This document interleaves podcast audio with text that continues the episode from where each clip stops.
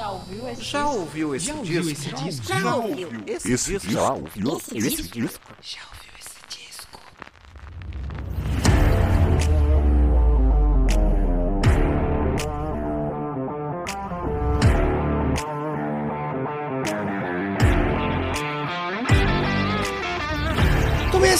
Começando mais um podcast. Já ouviu esse disco? Eu sou Danilo de Almeida e esse é o podcast onde a gente fala sobre discos. Exatamente, estamos aqui na quarta temporada do podcast fazendo uma retrospectiva musical entre os anos de 2021 e 1991. E por que que eu falo isso todo episódio? Porque pode ser que tenha uma galera aí que vai chegando em cada episódio que não conhecia podcast, que não sabe o que tá acontecendo. Então preciso manter essas pessoas informadas também para todo mundo ficar aí sabendo o que está acontecendo aqui. E, ai, por que que 2021, se a gente tá no ano de 2022, menininho? É porque a retrospectiva começou lá no ano passado, em 2021, e porque é, são 30 anos, né? De música aí entre 1991 e 2021. 1991 é o ano que eu nasci, né? Por isso que estou aqui fazendo essa retrospectiva musical. É, e se você nasceu mais ou menos nessa época aí junto comigo, é 91, 90, 90, e até 93 mais ou menos, o episódio de hoje pode ser que seja muito nostálgico ali, né? Porque eu vou falar dos discos do ano de 2007 e gente, eu vou falar um negócio pra vocês, vocês que já viram aí a capa do episódio, leram a descrição quais são os discos abordados hoje aqui, pode ser que pegue numa veia nostálgica ali, que vai ser muito legal, pelo menos pra mim, enquanto eu escrevia e ouvia os discos pro episódio de hoje, foi bem nostálgico esse episódio, que como eu falei, eu acho que entre os episódios de 2012, talvez, até 2004, trau- talvez, acho que até um pouco, até 2002, talvez, é, eu acho que é a faixa mais nostálgica pra mim, assim, dessa retrospectiva, porque foi o momento que eu comecei a entender realmente do que eu gostava e comecei a acompanhar a música não só como uma coisa que tocava ali no rádio e escutando, como eu comecei a entender, né, que eu gostava e comecei a ir atrás, né?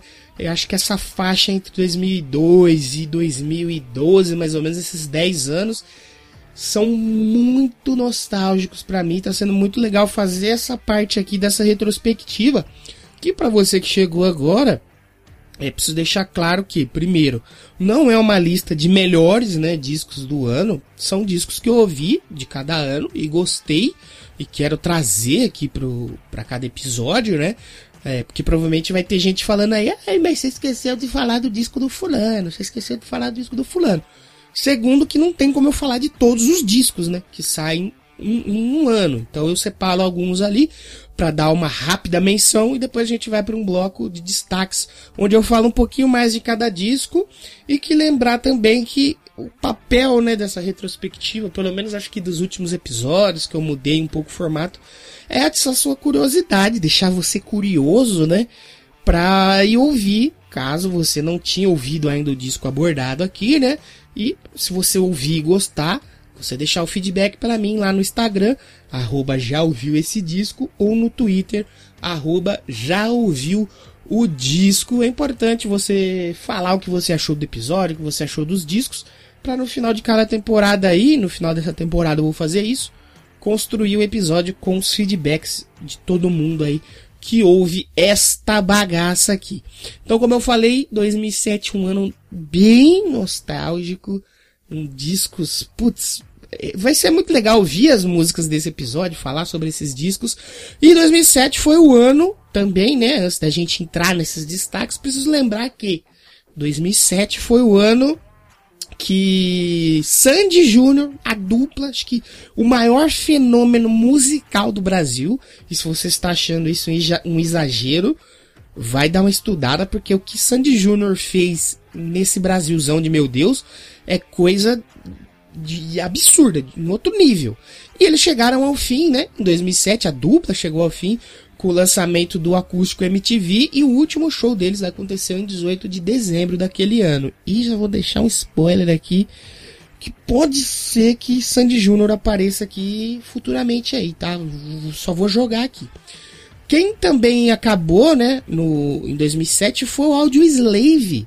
O Cornell saiu da banda e o Audio Slave, que era formado ali por ex-membros do Rage Against the Machine, é, a banda acabou e com isso o Rage Against the Machine voltou, né? Eles se reuniram novamente. Quem se reuniu também em 2007 foi só Led Zeppelin, só isso. Eles fizeram uma reunião, fizeram alguns shows lá em Londres, acho que tem até gravado em DVDs. É um show muito foda. Aconteceu também em 2007 o Live Earth, que foi tipo um Live Aid, né? Que era um concerto que aconteceu durante, se eu não me engano, um dia ou dois, que é 24 horas ali de, de, de shows pelo mundo com transmissão, é, que teve nomes gigantescos da música e foi um festival para conscientização sobre aquecimento global. E falando em grandes nomes da música, a gente perdeu em 2007 o grandíssimo Luciano Pavarotti e sua voz inconfundível. Nos lançamentos, a gente teve o Ren lançando o Venus Doom, o Rush lançou Snakes e Arrows, e teve o Ozzy com seu Black Rain. No Brasil a gente teve o Hangar, né, banda do aqueles Priester, né, que lançou The Reason of Your Conviction. Quase foi um dos destaques aqui no, na minha lista inicial. Eu queria muito falar desse disco acabei não colocando ele para fazer esse episódio, construir esse episódio mais nostálgico, né? Acho que ficou até melhor mesmo não colocar eles aqui nesse episódio, mas futuramente pode ser que apareça. Assim como o Symphony X com o Paradise Lost, que eu ouvi muito e gostaria de fazer um episódio, o Épica, que eu amo de paixão, lançou The Divine Conspiracy, vale um episódio aqui também. A Rihanna com Good Girl Gone Bad, esse eu vou, eu vou cravar aqui, vai ter um episódio sobre esse disco da Rihanna. E a Amy Winehouse com o Black to, o Back to Black, que já teve episódio. É um disco que eu acho lindíssimo, é um disco que eu acho maravilhoso. Foi lançado lá no longínquo ano de 2007 pela Amy Winehouse. Hoje o episódio não vai ser nessa pegada Rihanna, Amy, vai ser um negócio mais rock and roll, mais pop punk, talvez até um pouquinho de emo. Vai ter um pouquinho de emo? Vai ter um pouquinho de emo, mas é por uma boa causa. Então, chega de enrolação, vamos finalmente para o bloco de destaques aqui, né, onde a gente fala um pouquinho mais de cada disco. E para começar, eu vou falar de uma banda que ela não é tão, acho que ela não é tão conhecida quanto as, quanto as outras que vão estar nos destaques, mas é uma banda muito boa. E agora a gente vai ouvir um pouquinho de Alter Bridge.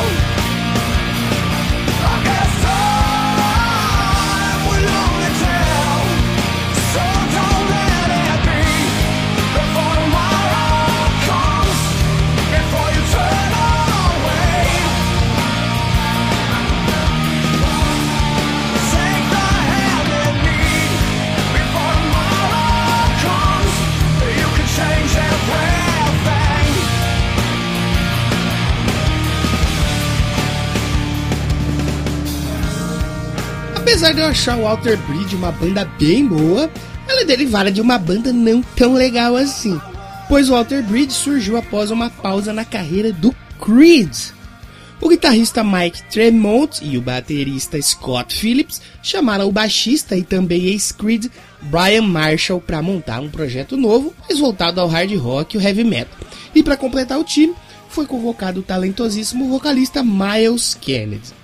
A banda lança seu primeiro disco em 2004, intitulado One Day Remains, que foi feito pela mesma gravadora do Creed e do projeto solo do Scott Stepp, que é, né, que era o líder do Creed. O que fez com que o projeto ficasse com aquele estigma, né, de ser um braço do Creed ou que ainda tivesse alguma relação com a banda. E o Walter Bridge só conseguiu mesmo né, sair dessa sombra que tinha ali no Creed com o seu segundo disco, que é o disco que eu falo hoje, o Blackbird.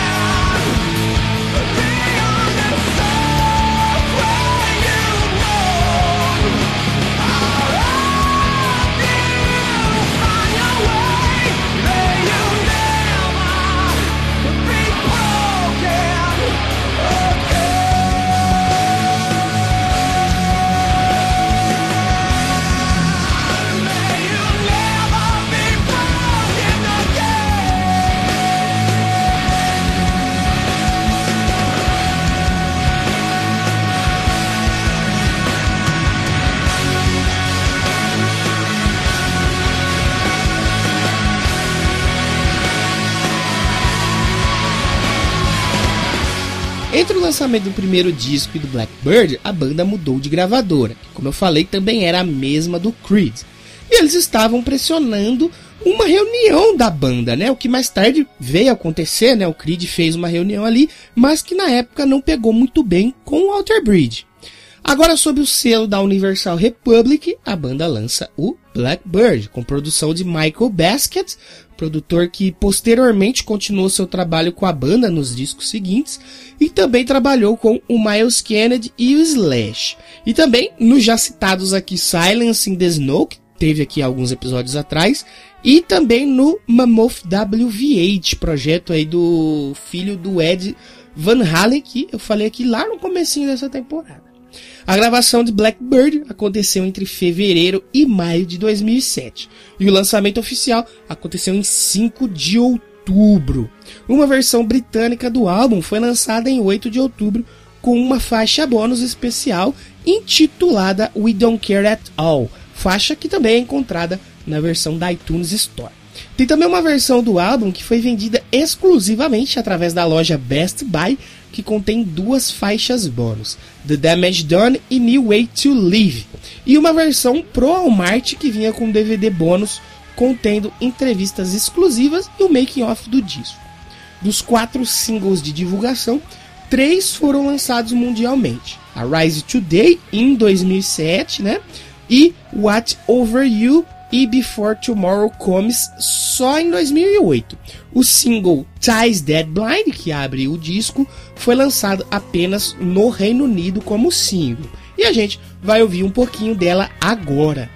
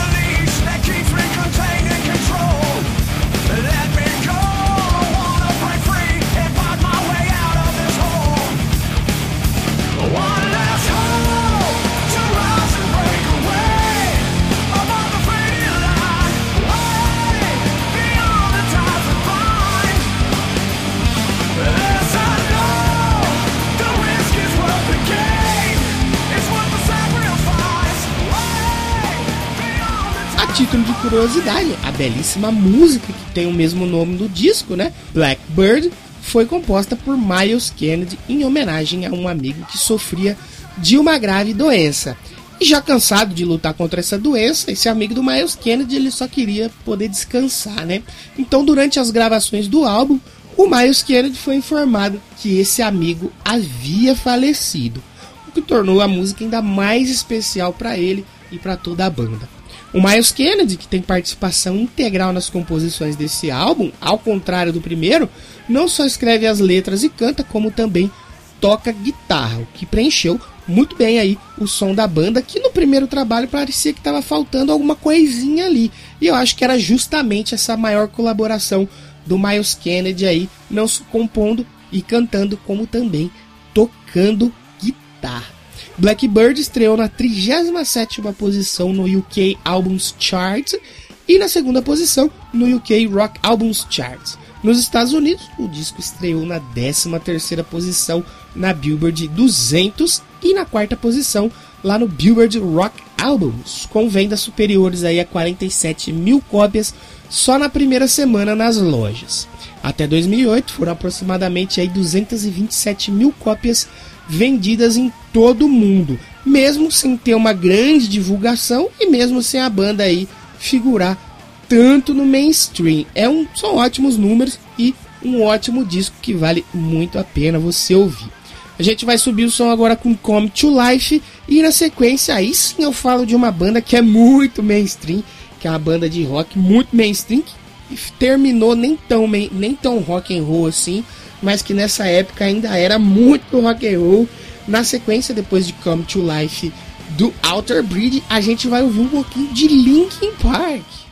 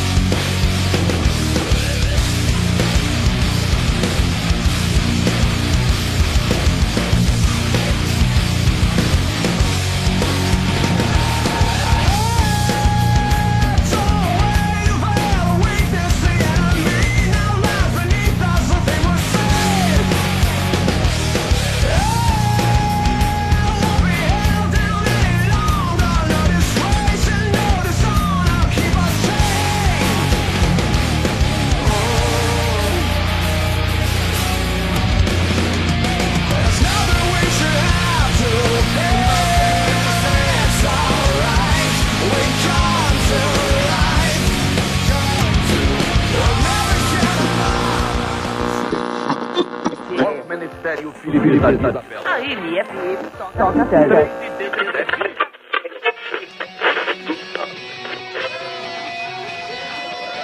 Yeah, here we go for the hundredth time. Hand grenade pins in every line. Throw them up and let something shine. Going out of my fucking mind. Filthy mouth, no excuse. Find a new place to hang this noose. String me up from atop these roofs. Find it tight so I won't get loose. Truth is, you can stop and stare. Run myself out and no one cares. Dug the trench out, lay down there with a shovel up out of reach somewhere. Yeah, someone pour it in. Make it a dirt dance floor again. Say your prayers and stop it out when they bring that chorus in. I bleed it out, digging deeper just to throw it away. I bleed it out, digging deeper just to throw it away. I bleed it out, digging deeper just to throw it away.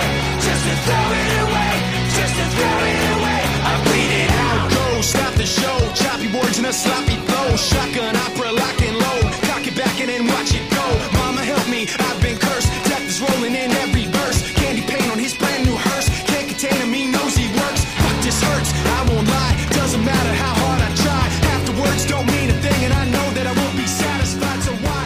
falei do Linkin Park lá na primeira temporada do podcast, eu fiz um episódio sobre o Meteora, segundo disco da banda, que é lá de 2003.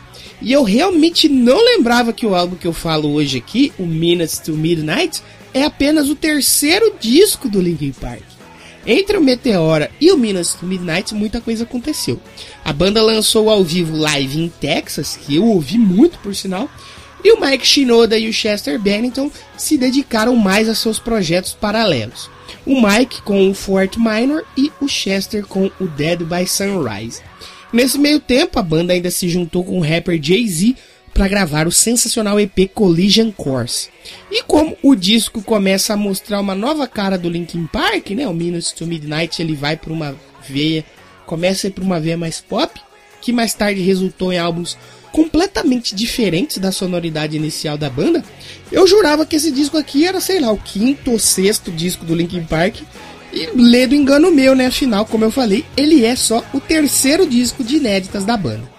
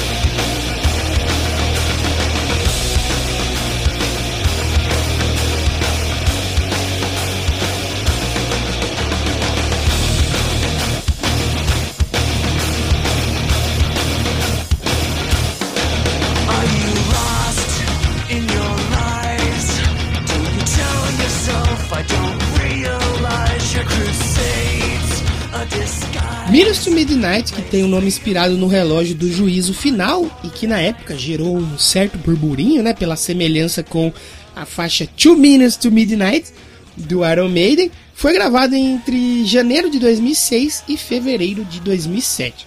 Porém, a banda já trabalhava em material para esse disco desde a época de turnê de divulgação do Meteora. O lançamento do álbum foi adiado várias vezes antes da data final.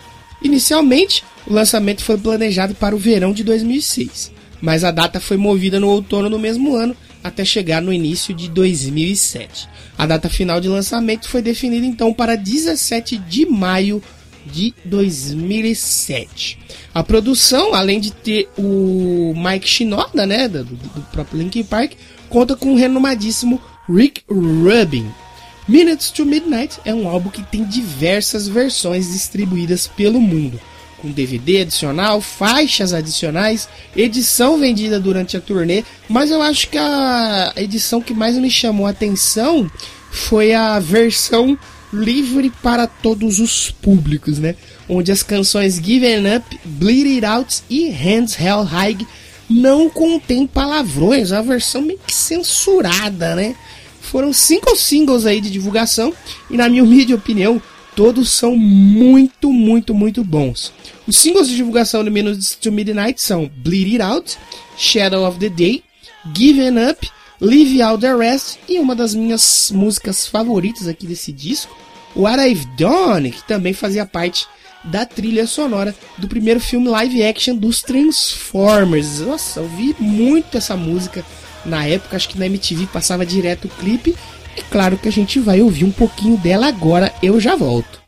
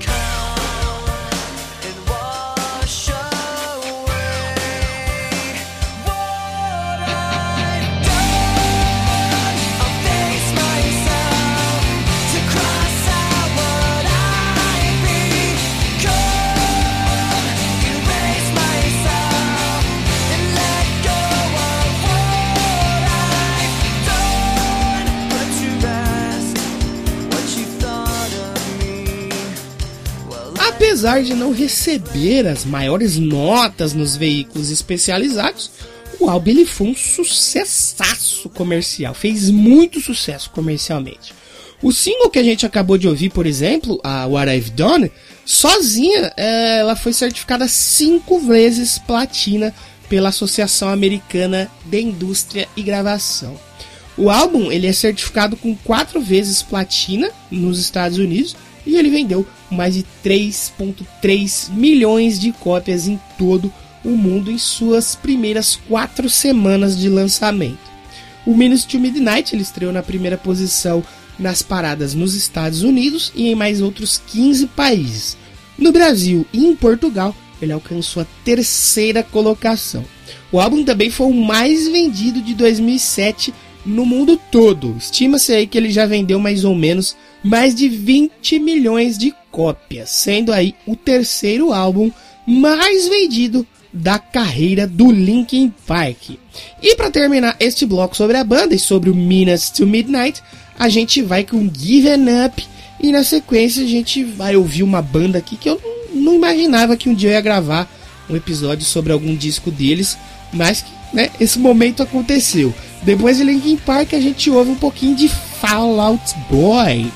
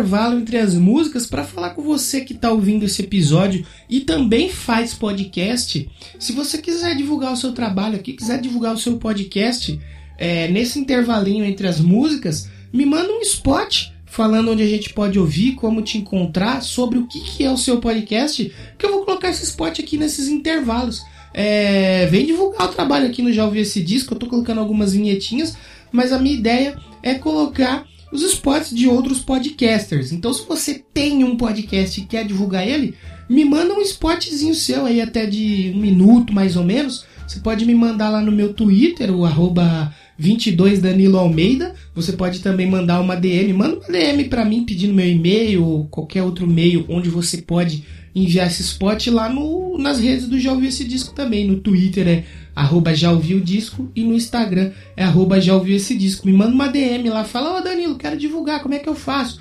É, no Telegram, se você tá no Telegram, eu tô como arroba 22 Danilo de Almeida, também você pode me procurar para me mandar esse spot que eu vou com muito prazer tocar aqui e divulgar o seu trabalho, entendido? Então, vamos voltar com mais música. Espero que você esteja gostando desse episódio. Não se esquece, quer divulgar seu trabalho? Me procura aí nas redes sociais que a gente vai fazer esse corre e colocar o seu comercial aqui, custando apenas zero reais. Só me mandar que eu toco aqui. Falou? Fiquem aí com mais músicas. Até mais.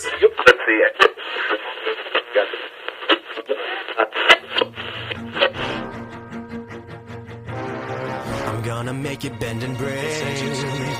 Say a prayer, but let the good times roll. In case God doesn't show. And I want these words to make things right, but it's the wrongs that make the words come to life. But who does he think he is? If that's the worst you got, better put your fingers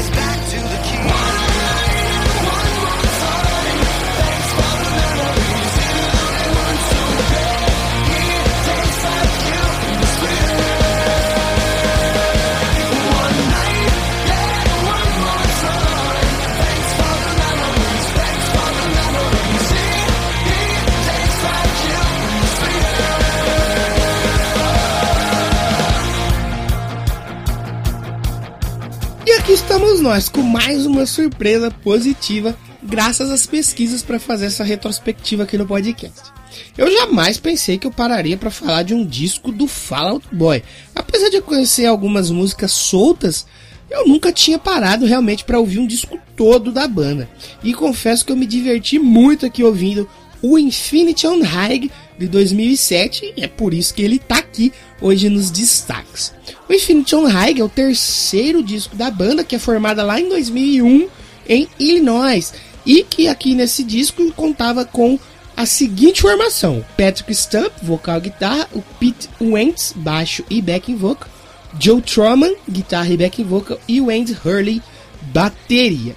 O Fallout Boy começou a trabalhar no disco em 2005, depois de uma pausa na turnê de divulgação do álbum anterior, o From Under the Cork Tree, mas as gravações só tiveram início mesmo lá no final de 2005 e se estenderam por quase todo o ano de 2006. E assim, no fim daquele ano, começaram a promover o seu novo álbum.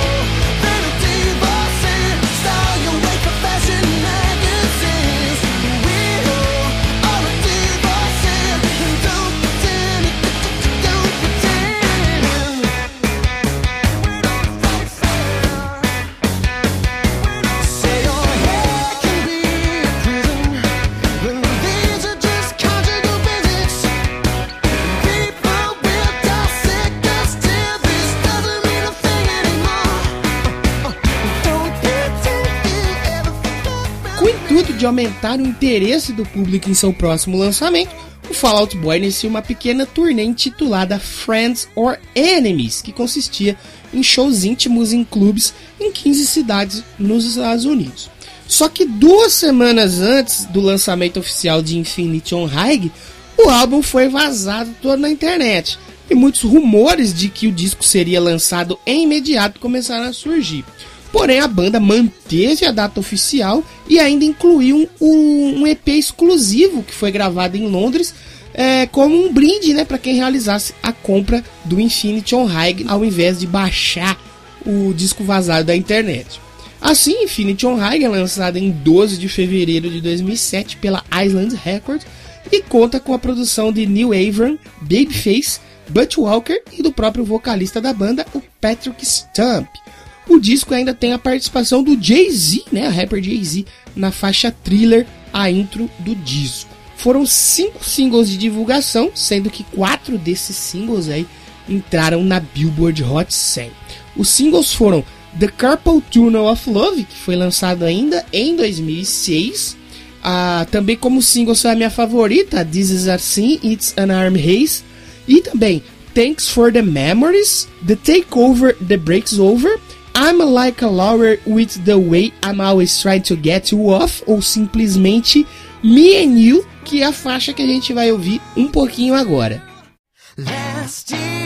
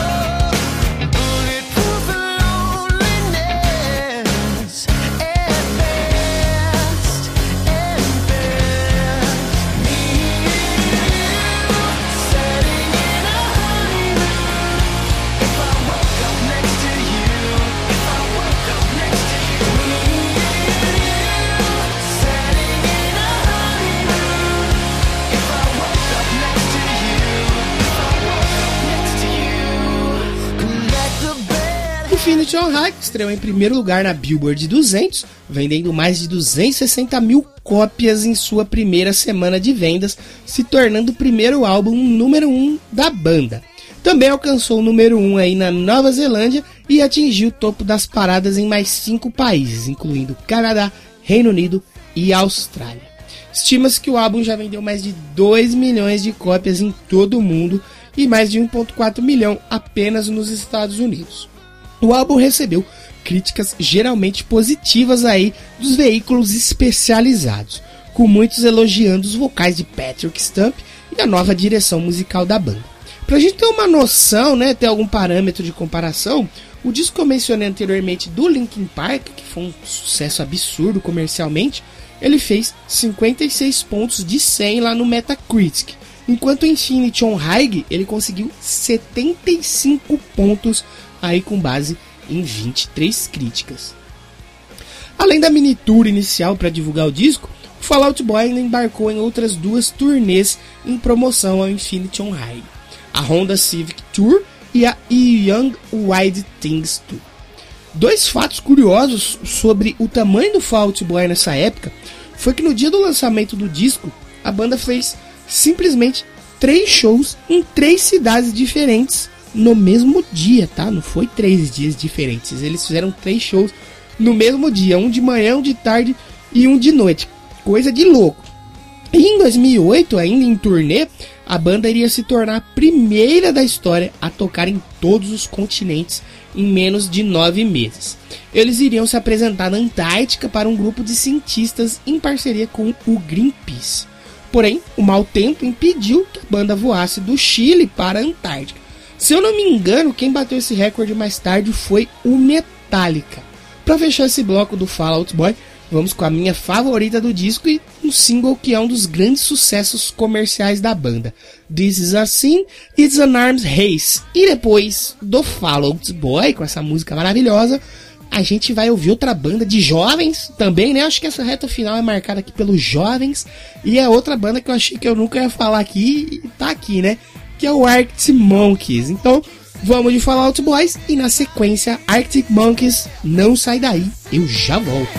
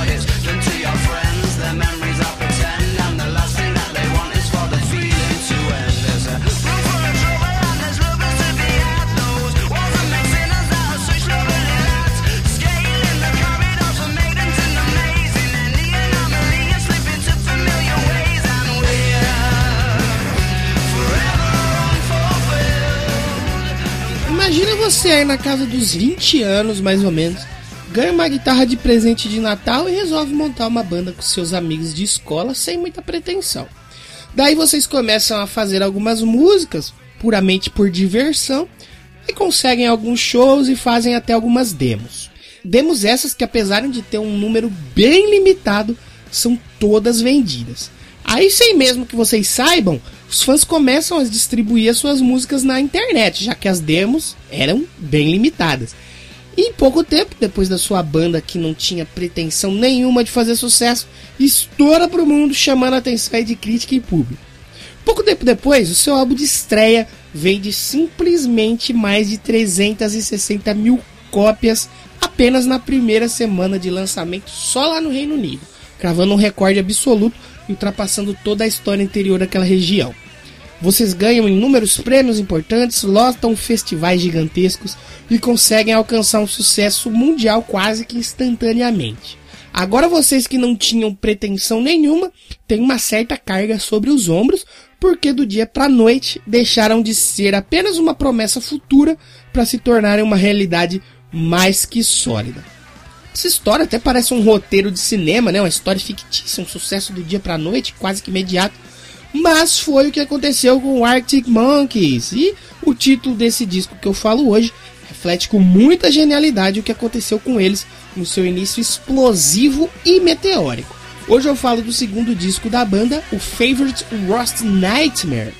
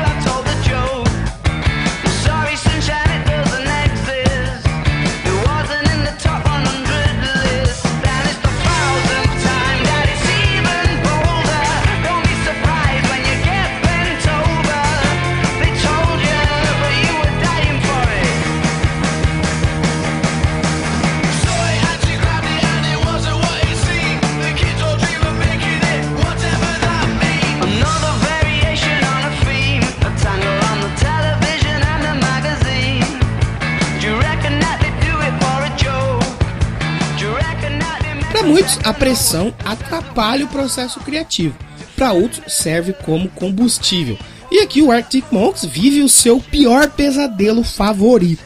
Afinal, estourar para o mundo todo do dia para noite e ter que de repente provar que a sua banda não está em tal posto por acaso pode parecer um pouco assustador.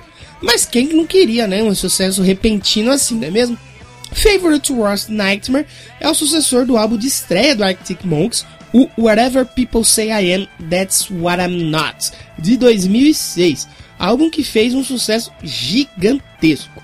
O álbum que eu falo hoje aqui, o Favorite Rust Nightmare, ele foi gravado rapidamente em dezembro de 2006, pois a banda queria sair logo em turnê para tocar as músicas ao vivo. Afinal, com todos da banda sendo muito jovens na época, a vontade de pegar a estrada e sair tocando as músicas deveria ser gigantesca. O lançamento do disco aconteceu em 18 de abril, porém, mesmo antes deles lançarem o disco, mais da metade das músicas já haviam sido tocadas ao vivo. Mesmo assim, foram lançados aí três singles para ajudar na divulgação do álbum. Todos são muito bons. Foram eles Ted Picker, Brainstorm e a gigantesca Fluorescent Adolescent, faixa que na época performou muito bem nos charts do Reino Unido, Bélgica, Dinamarca e Polônia. Hoje só no Spotify a música aí já conta com quase meio bilhão de reproduções e a gente ouve um trechinho dela agora.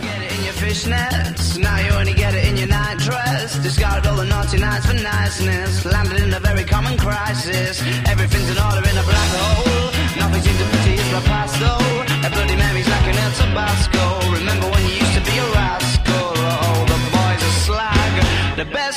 ever had, the best you ever had is just a memory and those dreams. As daft as they seem, as daft as they seem, my love, when you dream them all. Flicking through a little book of sex tips. Remember when the bars were all electric? Now when she told she's gonna get it, I'm guessing that she'd rather just forget it. Clinging to not getting sentimental. Said she wasn't going, but she went still. Like a gentleman, to be gentle. make a double or betting pencil. Oh, the boys are slag. The best you ever had, the best you ever had is just a memory and those dreams. When as daft as they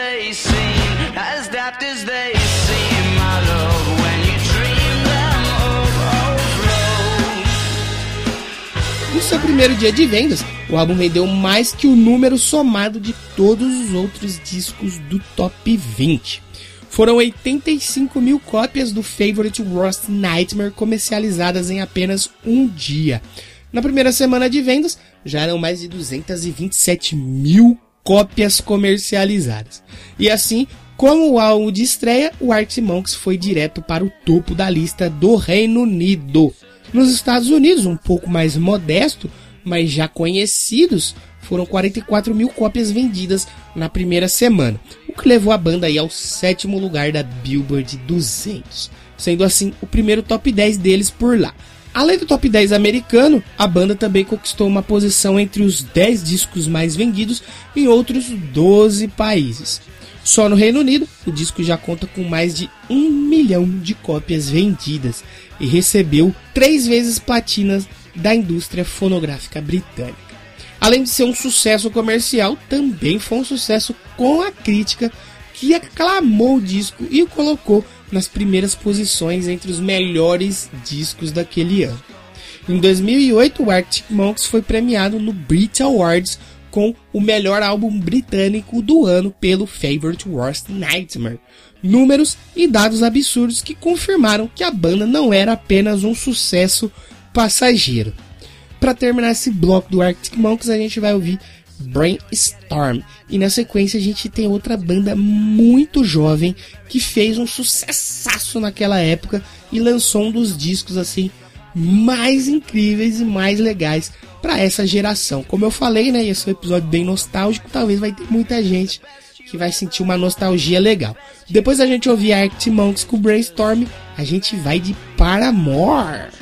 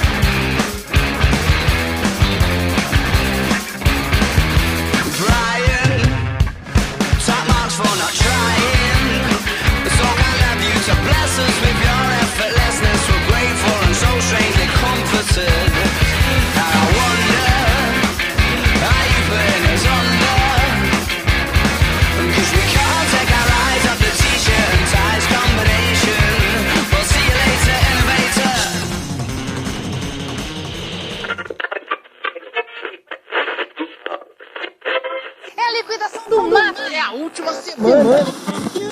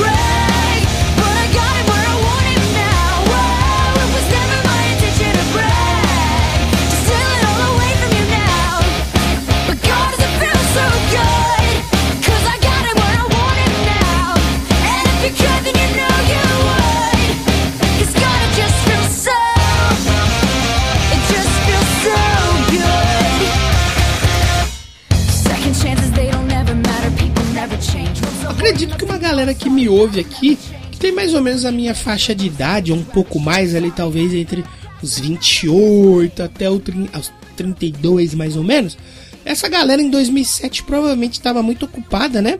Se dividindo entre postar um monte de baboseira no Orkut, é, frequentar as diversas comunidades malucas da- do Orkut, que foi um fenômeno por aqui, aliás, ou manter o seu MySpace atualizado, quem sabe também estava muito ocupado ali pensando num apelido perfeito para colocar no MSN para chamar a atenção de alguém que gostava, né? Ou até mesmo pensar muito bem qual música colocaria ali para tocar no Windows Media Player, já que aparecia do lado do nickname, muitas vezes poderia ser usado como uma indireta. Outra coisa que eu tenho certeza que muita gente dessa época fazia era ouvir o Paramore, gostar do Paramore, mas fazer isso escondido, né? Hum, Galera não falava muito porque nessa época eu ouvi essas bandas meio que tinham um apelo emo, meio pop punk. Às vezes era até motivo de chacota por uma parte da galera do colégio. A não ser que você era emo, pop punk assumido, aí não tinha problema nenhum. Eu mesmo, como ainda era um bocozão musical, eu ouvia meio que na encolha, meio escondido. E eu achava muito bom. Eu lembro que na época eu comprei um DVD do Paramore ao vivo e eu assistia todo dia, assim como os clipes da banda na MTV que eu sempre via e gostava muito. Hoje em dia, 15 anos depois, né, que o emo e o pop punk estão de volta aí com tudo, puxados aí pelos, pelo Travis Barker, pelo Machine Gun Kelly e pela Willow e, e vários outros nomes lá de fora, muita gente relembrou desse clássico do Paramore, que é um disco que até parece um greatest hits de tanta música boa que tem nele. Hoje eu falo sobre o segundo álbum de estúdio do Paramore, o Riots, que até eu parar para escrever esse roteiro eu jurava que era o primeiro disco deles.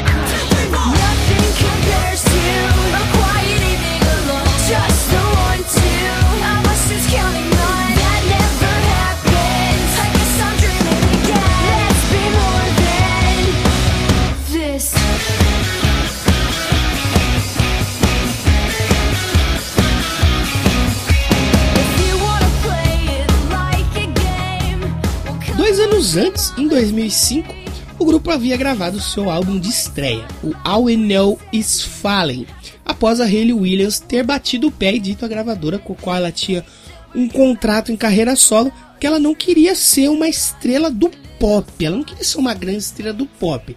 Então a banda se reuniu e lançou o álbum que conseguiu fazer até um certo sucesso. Em Riot, o Paramore manteve a base central de sua formação, com a Hayley Williams e os irmãos Josh e Zac Farrell, mas tiveram que lidar aí com a saída do guitarrista Jason Bynum e o seu substituto Hunter Lamb, além de ter a volta do baixista Jeremy Davis. Mesmo com essas mudanças aí uma enorme pressão sobre as costas, o grupo conseguiu concentrar as suas principais características em 11 canções e acabou apresentando ao mundo uma mistura bastante particular de rock alternativo, pop punk e power pop, que resultou em um disco sensacional que marcou toda uma geração.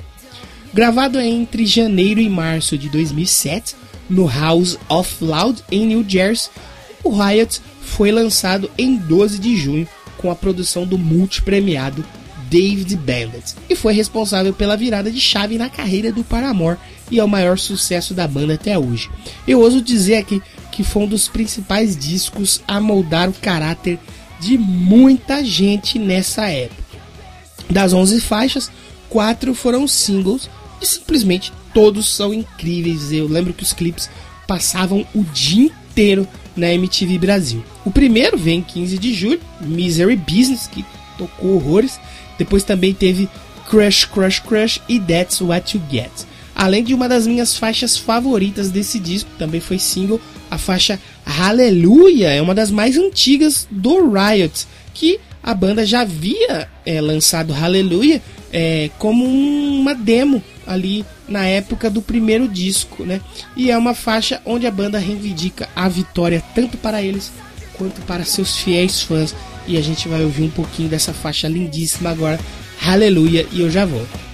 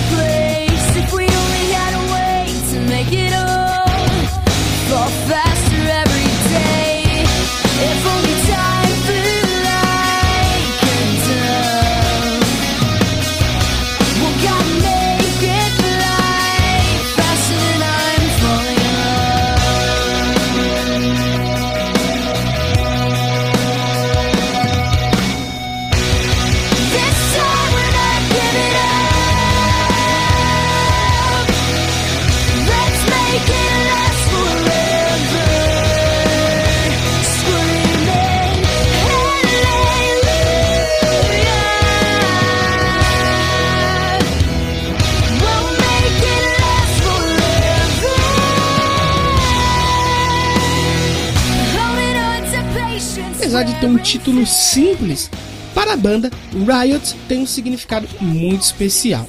Segundo a Hayley Williams, abre aspas para ela aí, para nós o título Riot literalmente significa uma explosão desenfreada de emoções. Quando nós estávamos escrevendo, parecia que nossos pensamentos e emoções estavam saindo tão rápido que nós não conseguíamos controlá-los. Parecia que tinha uma revolução acontecendo dentro de nós.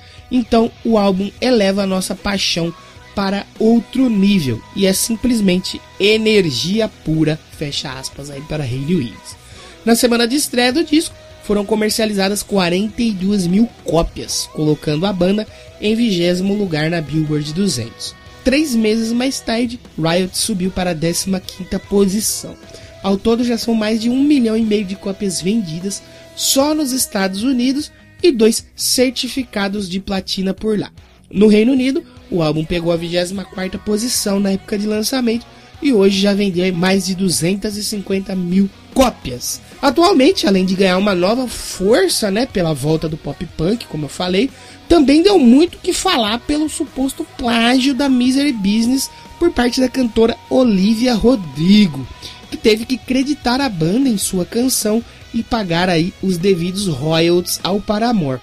Outro fato também que trouxe aí o Riot de volta ao, a, a boca do povo, né? É porque logo logo o Paramore vai lançar um novo disco.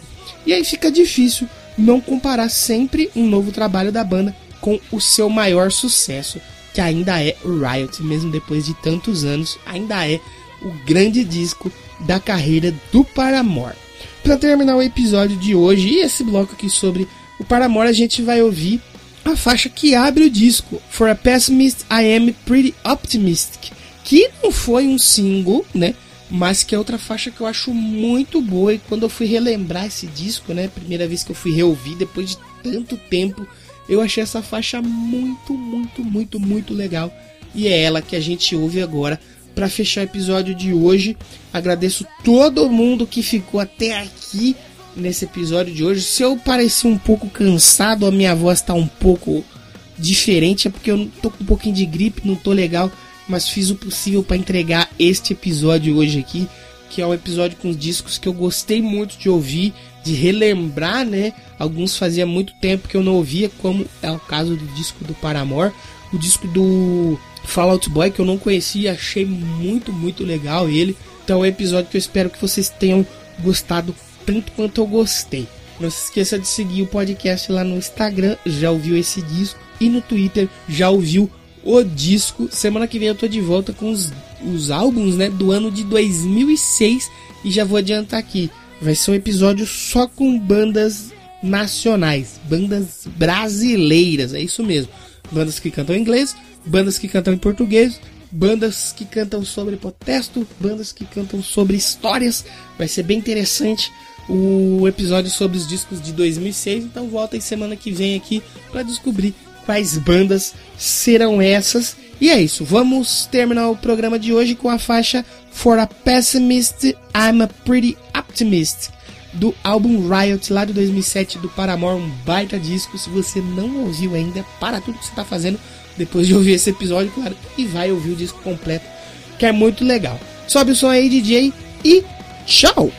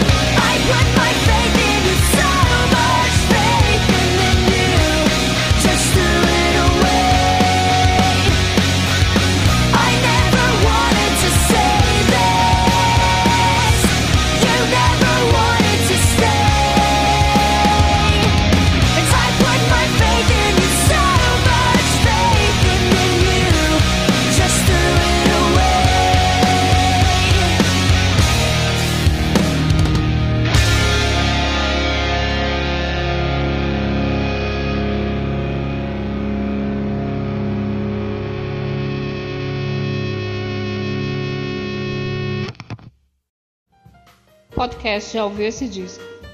Roteiro e edição por Danilo de Almeida.